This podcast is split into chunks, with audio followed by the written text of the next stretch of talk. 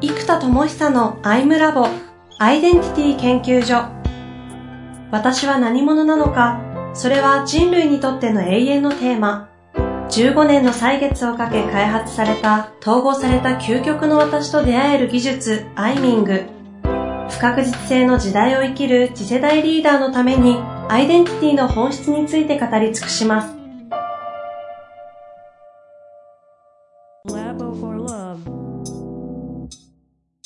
こんにちは、遠藤和樹です。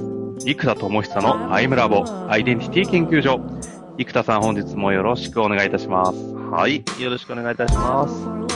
さあ、この今日で4回目なんですが、はい。まあ今回は久々に抽象度高く、そうですね、だいぶマニアックに、ね、決してね、具体、めっちゃ具体的であるかと言われるとあれです今回はマニアックマニアックに掘り下げていますが、えっ、ー、と、どこから行きますかね。まあ、やっぱりベースは教育イノベーションであると、うん、ところから教育格差の原因がワンオンワン、うん、ができない。で、能力が高い人ほどコストが高いので、結局ワンオンワンができないんで、うん、いわゆるその体が疲れたらマッサージ屋さん行くかのような、うん、10万とかの単位でのマーケット人材というのが揃う状態にいないこの教育業界にやっぱりこうイノベーションをかけるには大事なのは弟子であると。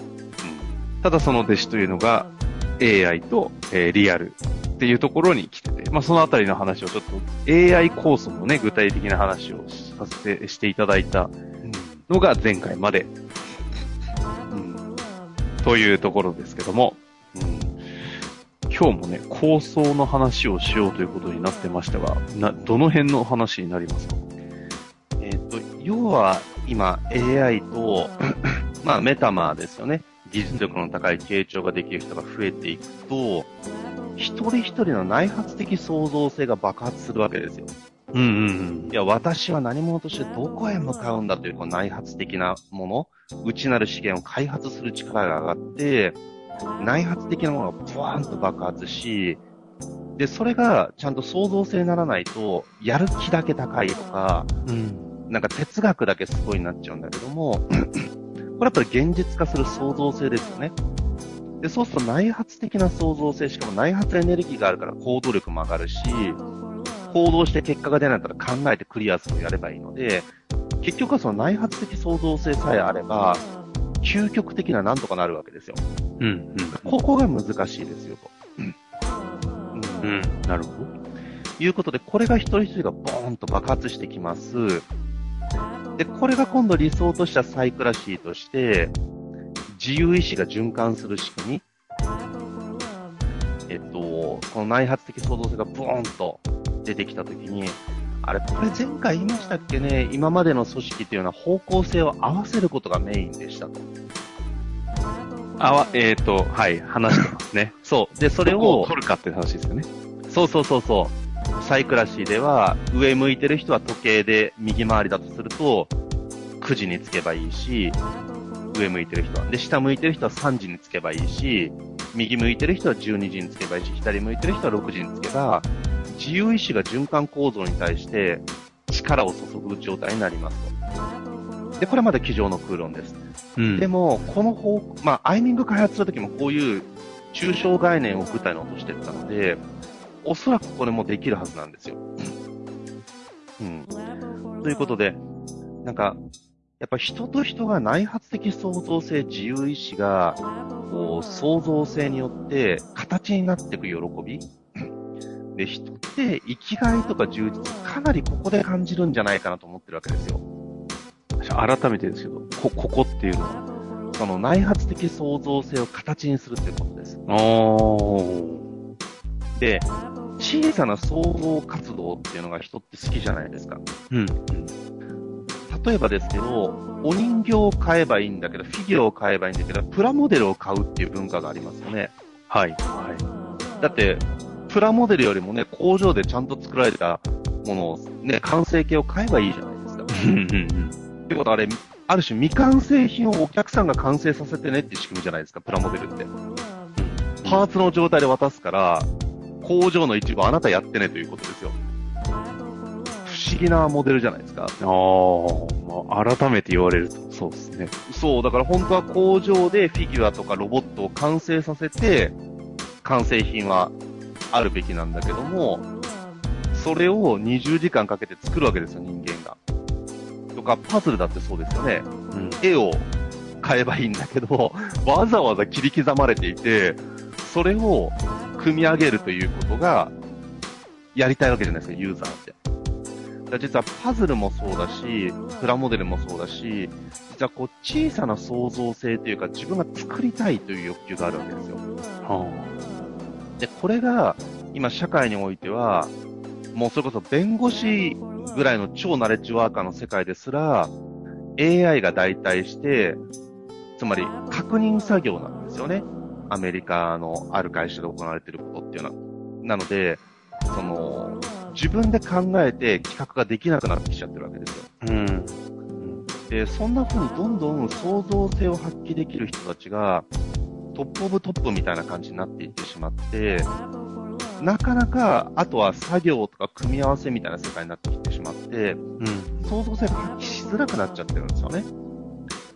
型や、例えば映像を作れませんとかデザインできませんっていう僕とかが、ね、例えば Adobe Stock みたいな仕組みを使っていくと、その写真とかデザインがいっぱいあるので、それを組み合わせるだけで自分の創造性が足りない技術をツールによって補って、シェアされた、なんだ、写真とかデザインによって補うことができるから、小さな創造性を途中作るということに結構思いついたけど形にするのが難しい。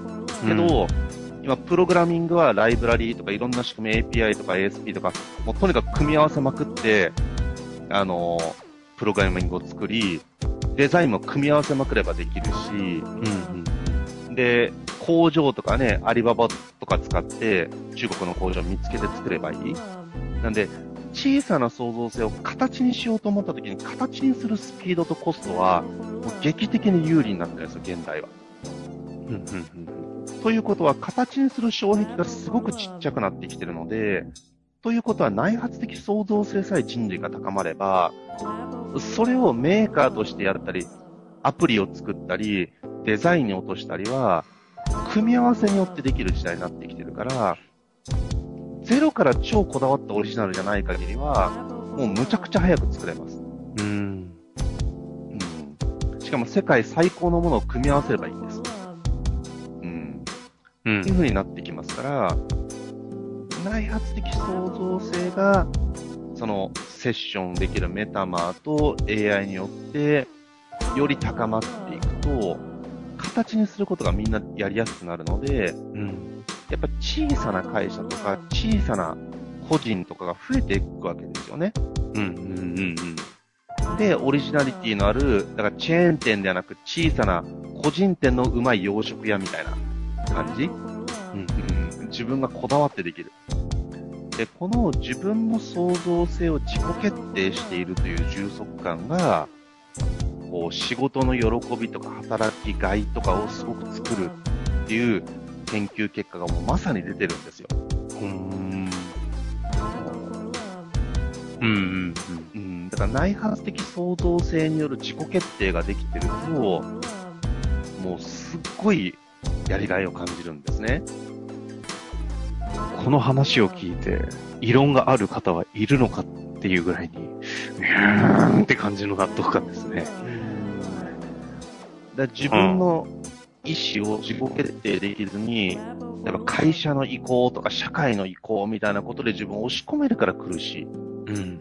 うん。うん、だから内発的創造性を自己決定すると、まあ自由意志になるんだけど、今度方向性が合わないからバラバラになっちゃって、仕組みが回らない。だから、ここで例の方向性を合わせるんじゃなくって、バラバラな方向性を突き抜ける前提で考えると、方向性がバラバラなものを回す仕組みの方を改善しなきゃいけない。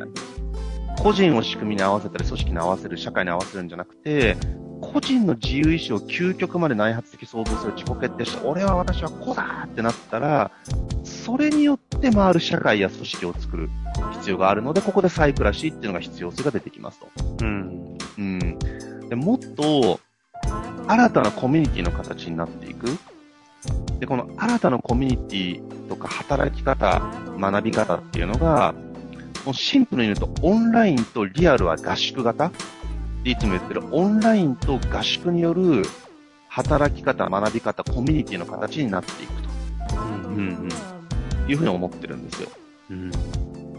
なので、このオンラインと合宿による働き方、学び方、コミュニティ、つながり方みたいな世界が広がるっていくと、人々は時間と場所が自由になり、で、えっと、一極集中、東京一極集中みたいなことも緩和されていき、つまり場所が自由なので、世界中どこでも仕事できますよと、オンラインで。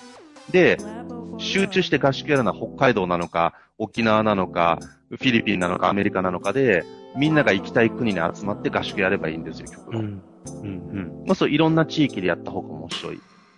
で、究極オフィスがいらなくなると、オフィス代を合宿代に回すだけなので、実はコストで言うと一緒なんですよね。うん。っていう風にしていくと、時間と場所の自由っていうのが起きてくる。で、今度これの問題は何かっていうと、えー、っと、それぞれの監視が働かないことによる、要は、こう、なんていうかな、監視とか叱られるとか怒られるっていう、懲罰によるマネジメントが聞きづらくなるわけですよ。うんうん。じゃあどういう人が機能するかというと、内発的創造性によって意志が高い人しか成り立たないんですよ。つまり任せたら誇りを持ってやりきる人とか、その一流の能力とコミットメントと実力がある人はこの仕組みで回るわけです。うん。で、あとはやっぱりドームの形成、オンラインの仕組みとかで、例えばこうやってもう本当にね、ズームをつなぎっぱなしで一緒に作業喋らなくてもいいから。で、音声オフにして画面だけつないで、やるだけでも、結構集中力ってキープできるんですよ。うん。うん、っていう、実はオフィスだって喋らずに横で作業してるだけなので、それを擬似的なオンラインで、バーチャルオフィスを作るわけですよ。で、そこに行くと、その、みんなが黙々と作業をしている。うん。ね、カフェだってそれ知らない人周りにいっぱいいて、黙々と勉強してたりするとこ一緒にやると、なんかできる気がする。そうすると、オンラインでこういうドームを形成する仕組みを作っていく。みたいな、このオンラインと合宿による働き方、学び方のカルチャーを作っていくと、もう激アツなわけですよ。うーん。で、エデュケーションツーリズムとか、エデュバレー構想ビジネスリゾートみたいな方向に展開をしていきたいんですよね。はあ。誰か今の話したやつ、絵に起こしてくんないですかね。ああの、今、それこそ僕、これを、これを他の会社に作るのが今の仕事だから、今作ってるんですよ、これも。ひたすら。で、どこの部分ですか？今もうめちゃくちゃ話ありましたけど。そうだから、そうだから、いや、これをだから全部一冊の冊子にしないと伝わんないので、伝わんない。これを一冊の冊子にするのを自分で今やってるんですよ、頑張って。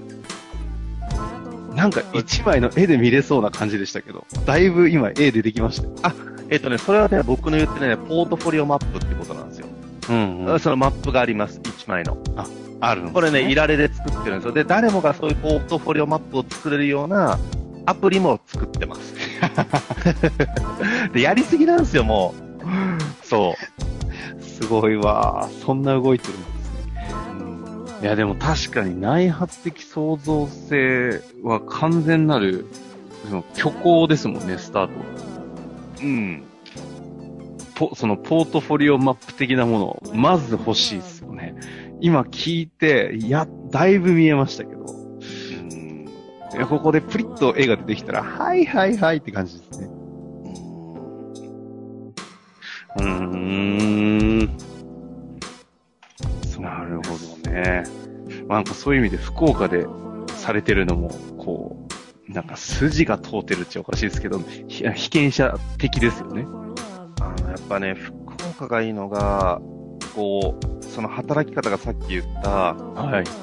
都市のシャープな感じと、自然の、なんかシャープに対してちょっとなんつうか、ナチュラルな感じというか、うん、開放感のある感じこれを、やっぱりやれるといいんですよね。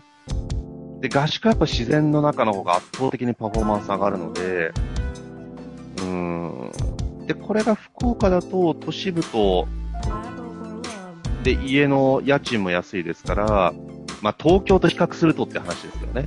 うん。なんか東京に住んでたから東京スタンダードすぎて他が安いって感じますけど、他のね、地域からすると東京高ってみんなびっくりしますよね、なんか。そう。ね、うん。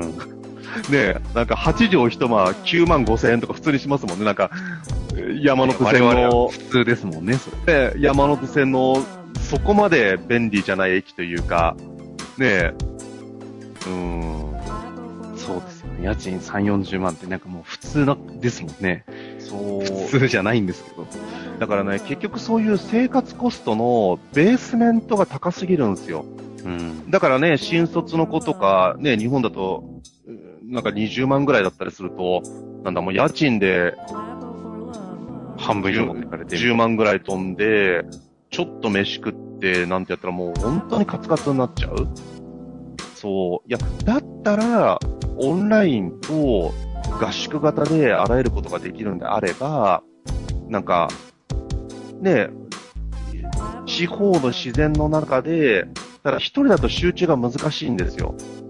だとやっぱディスカッションのレベル感っていうかスピード感が、やっぱ東京とか優秀な人同士のブワーっていう感じがやっぱ必要で、うん。それってやっぱりこう、田舎の方に行っちゃうと難しくなっちゃう時がやっぱあるわけですよね。だからそれはオンラインで全部カバーするのと、そういう人がハッカソンとかみたいにギュッと集まりゃいいんですよ。っていう、だからもっと時間と場所を自由にするっていうことが、その、つうかな、都市部に集中するからきつくなって苦しくなる感じがある。呼吸も解放できないし。うん。うん。やっぱその自己解放っていうのは場所的要因も大きいので、うん。これはもっともっと自由にした方が豊かになるなと思ってますね。ああ。いや、でも改めて久々に構想全体マップ話していただきましたけど、その絵を見せてもらった中で、こうね、最近こうリリースされていくプロダクト、サービスを見ていくと、おお、ここの一部やっとるやんというね、このリアリティ感すごいありますよね。で、だからこれちょっとね、構想が大きすぎて全部ね、今一人で、会社は一人でね、やってますから、なんだろう。やっぱこうね、分散しちゃってるんですよね。うん、全部やってるから。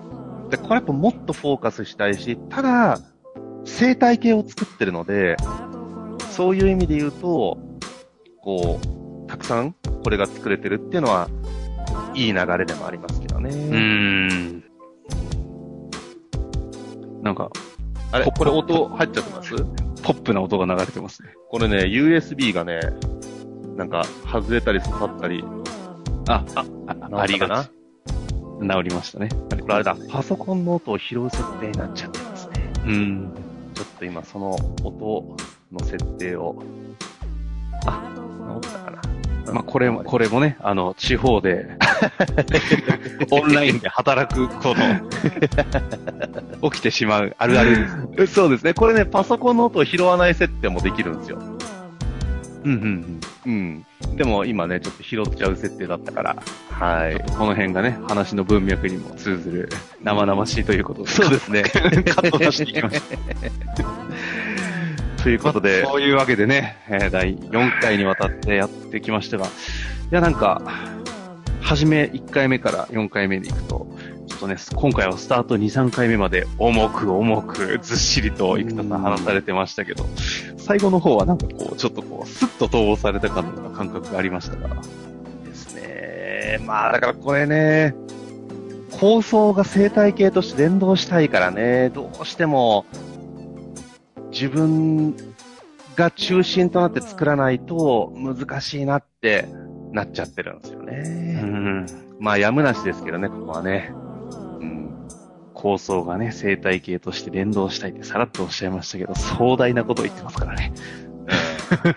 まあ、自己満ですね。発明家として、イノベーターとして、それやって生きてることが楽しいっていうね。ほんとそれだけですかね。内発的そうそれですね。これあの、最後ですが、次回また1ヶ月後に収録を待っていますけど、なんかそれまでのこの、なんとなくこう、イメージ、いかがですか？